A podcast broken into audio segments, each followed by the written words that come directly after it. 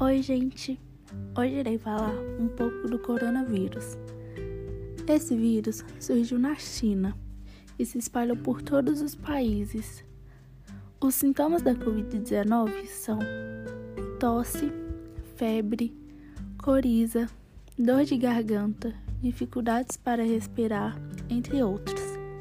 A transmissão acontece de uma pessoa doente para outra ou por contato próximo por meio de toque do aperto de mão contaminadas, espirro, tosse, objetos ou superfícies contaminadas, como celulares, mesas, talheres, maçanetas, etc. Vocês já pararam para pensar como era a nossa vida antes? Se não tivesse esse vírus, o que a gente estaria fazendo agora? Onde estaríamos agora?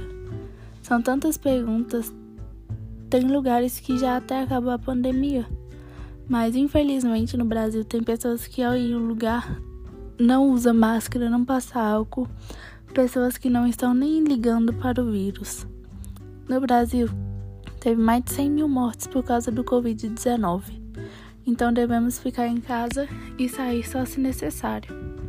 Tempos difíceis exigem amor ao extremo.